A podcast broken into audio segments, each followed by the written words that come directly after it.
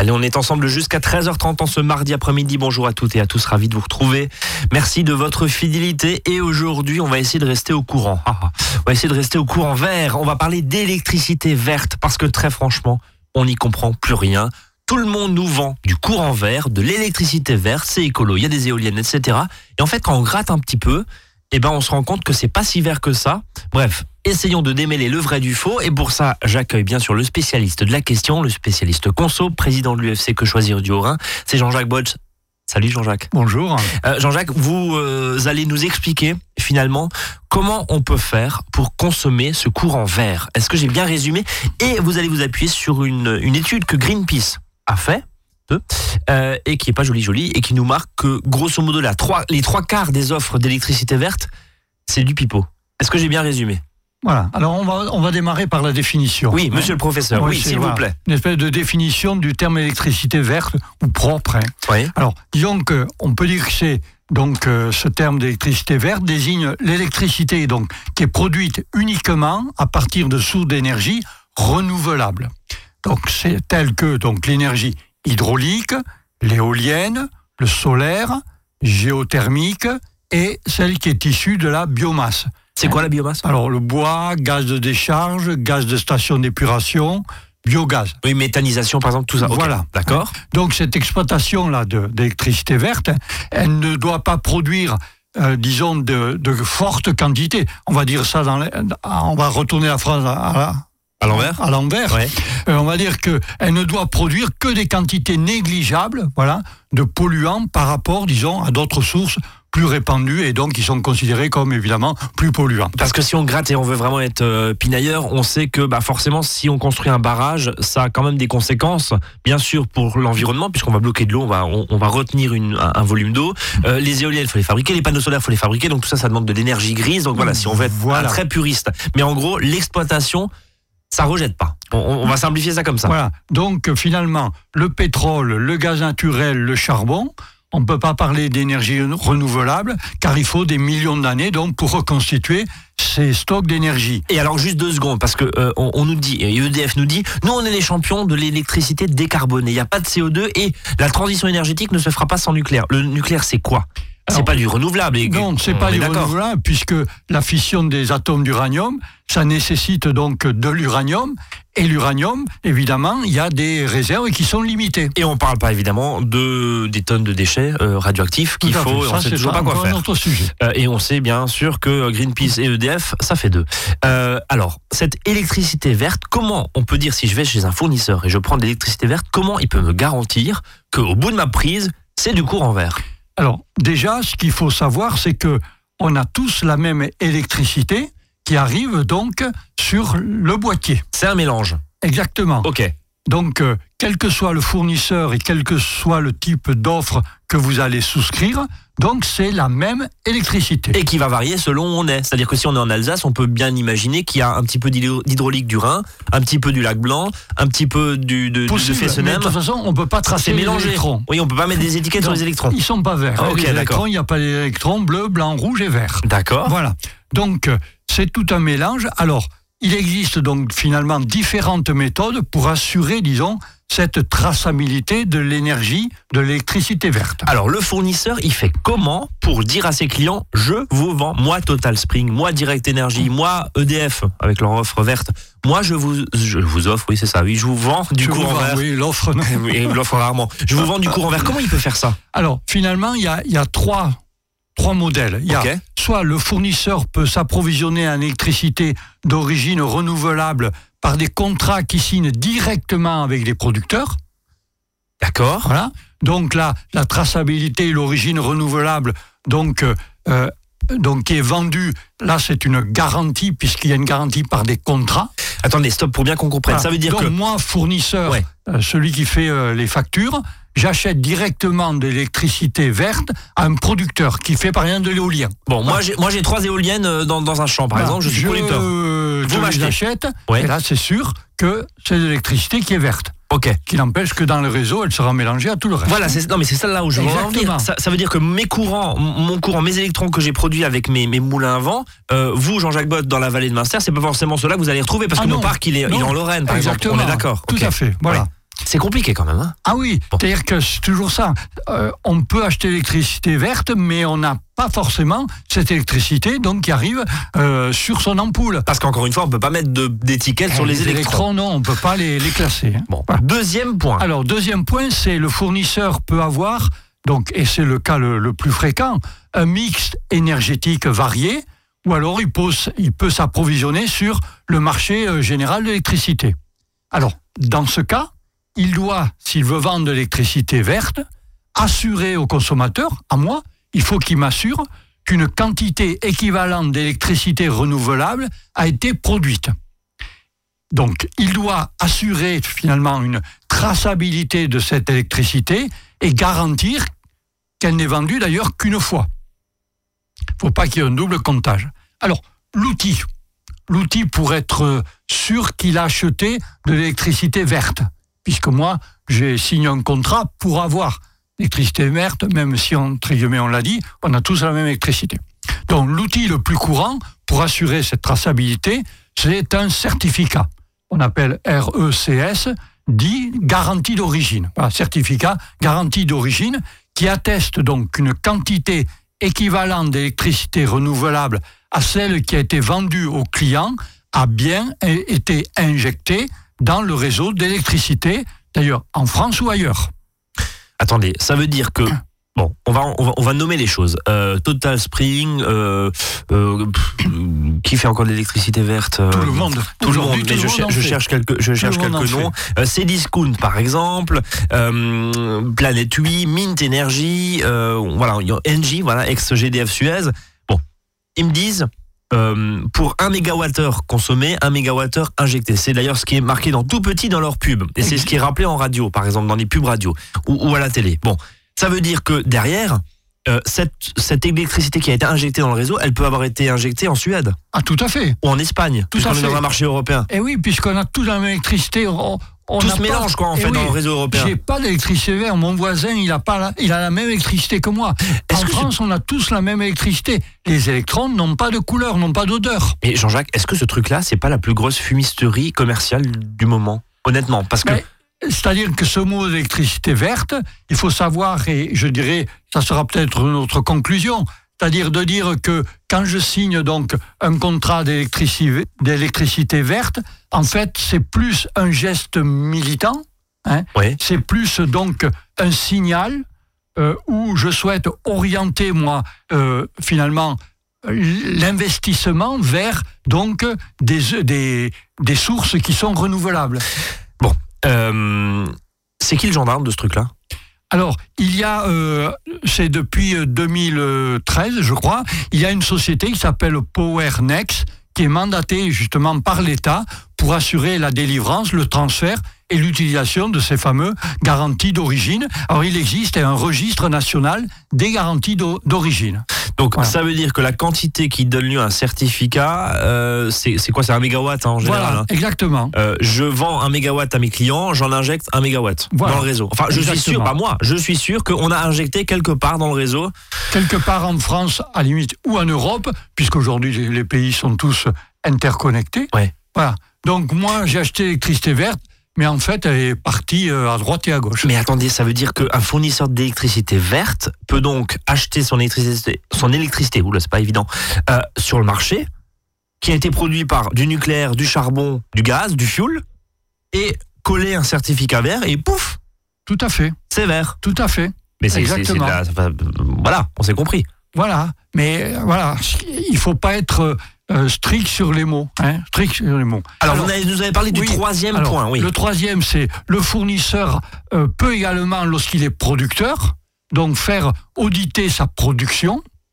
Donc là, il va y avoir un auditeur indépendant qui va alors vérifier sa production et garantir qu'elle est donc euh, supérieure aux ventes qu'il réalise. Évidemment. Donc si l'installation fait, euh, il faut qu'ils produisent plus d'énergie que ce qu'ils ont vendu. Comme eh ça, forcément, eh on, est d'accord. Euh, juste avant de marquer une première pause de cette longue première partie, mais très très claire, je, vous en remercie. L'électricité dite verte, donc qui a été fabriquée par des sources d'énergie renouvelables, c'est combien à peu près dans le, dans le mix énergétique? Environ 19-20% en 2016. D'accord. Et dedans, il y a quoi donc? Il y a de l'hydraulique? Alors dedans, il y a donc euh, de l'hydraulique qui est pour 12%. de l'éolien à peu près 4 hein, pour arrondir, photovoltaïque à peu près 1,5, bioénergie, donc biogaz, biomasse, incinération, à peu près 1,5. Ouais, c'est pas grand chose. Donc le reste, c'est donc euh, ben, le reste, c'est le nucléaire, à, 72, le thermique à environ 7, le charbon 1,5 et le fuel à peu près 0,5. Qui propose des offres d'électricité verte et, je vais remettre des guillemets là, euh, même si en radio c'est pas évident. Qui propose des vraies électricités, euh, des, ces vraies offres d'électricité verte? Et eh ben on va en parler dans un instant. on va revenir sur le classement de Greenpeace qui décerne les bons points et les mauvais points. Courte pause musicale, 13h10, à tout de suite. À votre service, le magazine pratique qui vous facilite le quotidien. 13h, 13h30 sur Azure FM. Azure FM.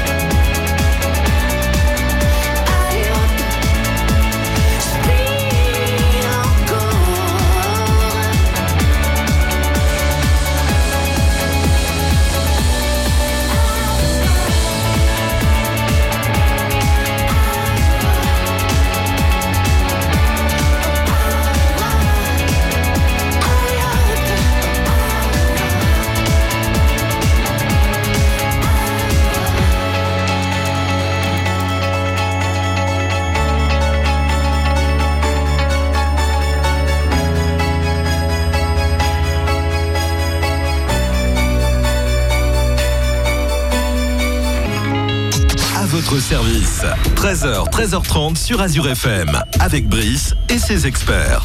On parle d'électricité verte cet après-midi. Bienvenue si vous nous rejoignez. On essaie justement de démêler le vrai du faux, de se démêler dans ces câbles d'électricité verte parce que, encore une fois, le courant vert comme ça, bah, ça n'existe pas. hein. Euh, On, on a tous la même électricité. Par contre, c'est derrière la façon dont elle est produite. Bon, euh, qui propose des offres d'électricité verte Aujourd'hui, tout le monde. Même EDF, pour le coup, qui, euh, d'ailleurs, la grande majorité des barrages, c'est à EDF Voilà. encore, faut le, faut le rappeler. Donc ils produisent de l'électricité verte. Et on en consomme tous. Exactement. Et on a dit à hauteur de grosso modo 19%. hein, Voilà. c'est- c'est à peu près ça.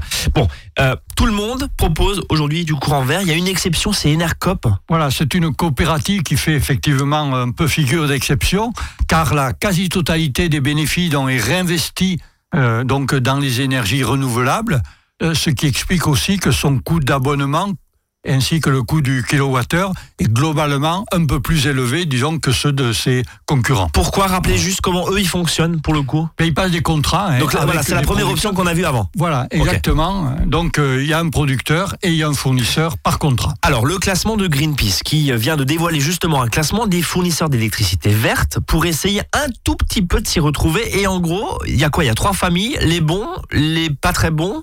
Non, on peut s'améliorer et les à fuir totalement parce que c'est du pipeau, c'est ça? Voilà, globalement c'est ça. Alors expliquez-nous. Alors, les, les critères qui sont retenus par euh, Greenpeace, il y en a quatre critères. Oui. Alors, il y a quelle électricité produisent-ils, donc ces, ces producteurs ou ces fournisseurs, alors pour ceux qui sont producteurs, Euh, quelle est leur politique d'achat d'électricité? Troisième critère, quel usage font-ils des garanties d'origine, ces certificats dont on vient euh, de parler? Et puis quatrième critère, quels investissements ou désinvestissements ont-ils effectués et quels investissements surtout ils prévoient dans l'avenir? Alors, l'idée, c'est quoi? C'est la prime à ceux qui, qui font bien, parce que, bon, quand on va voir le bas du classement, et on va les détailler, on va, on, va citer tous les fournisseurs là qui, sont, qui ont été audités par Greenpeace, pour bien que chacun puisse s'y retrouver. Euh, ceux qui sont en bas de classement, c'est ceux qui disent, ouais, ouais c'est du vert, mais en fait, euh, j'investis euh, derrière sur euh, des Mais- champs pétroliers, c'est ça? Disons, à part ceux qui produisent que du verre, Oui. effectivement, ceux-là seront bien classés. Mais ce qui n'empêche que ça ne suffirait quand même pas, euh, cela pour la production française. hein. Il faut être clair. On est. Donc, montrer du doigt, par exemple, EDF, Total Spring et Direct Energy, par exemple, c'est bien gentil. Mais s'il n'existait pas, Il n'y aurait, pas, il y aurait pas de courant. bougie. hein. Il n'y aurait pas de courant. Bon. Tout à Euh, fait. alors, ceux qui, euh, qui ont été audités, combien Alors, de fournisseurs ont été audités? Euh, à peu près une vingtaine. Ok. Parce que certains qui sont trop récents ne l'ont pas été faits. Euh, bon, l'enquête de Greenpeace date de un an et demi à peu près, Ouais. hein, je crois.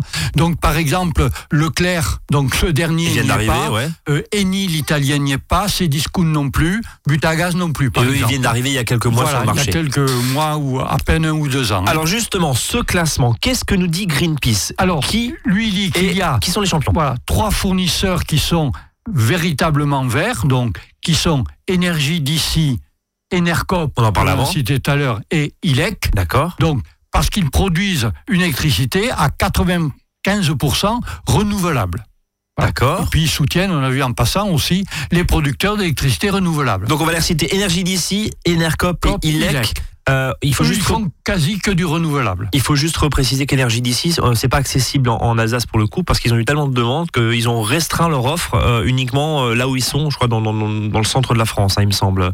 Euh, bon, euh, le feu orange, c'est pour Alors, qui? voilà, il y en a six autres qui sont, comme ils ont dit, en bonne voie. Ouais, on, Alors, à l'école. Planète Oui, Ecvateur, Energem, Gaz et électricité de Grenoble, Celia et Alterna. Ok. Et eux, qu'est-ce qu'ils pêchent chez eux Donc, eux, ils font des efforts en matière de renouvelables, mais bon, Greenpeace considère que c'est encore insuffisant. Alors, il y en a quatre qui sont à la traîne, jugés à la traîne.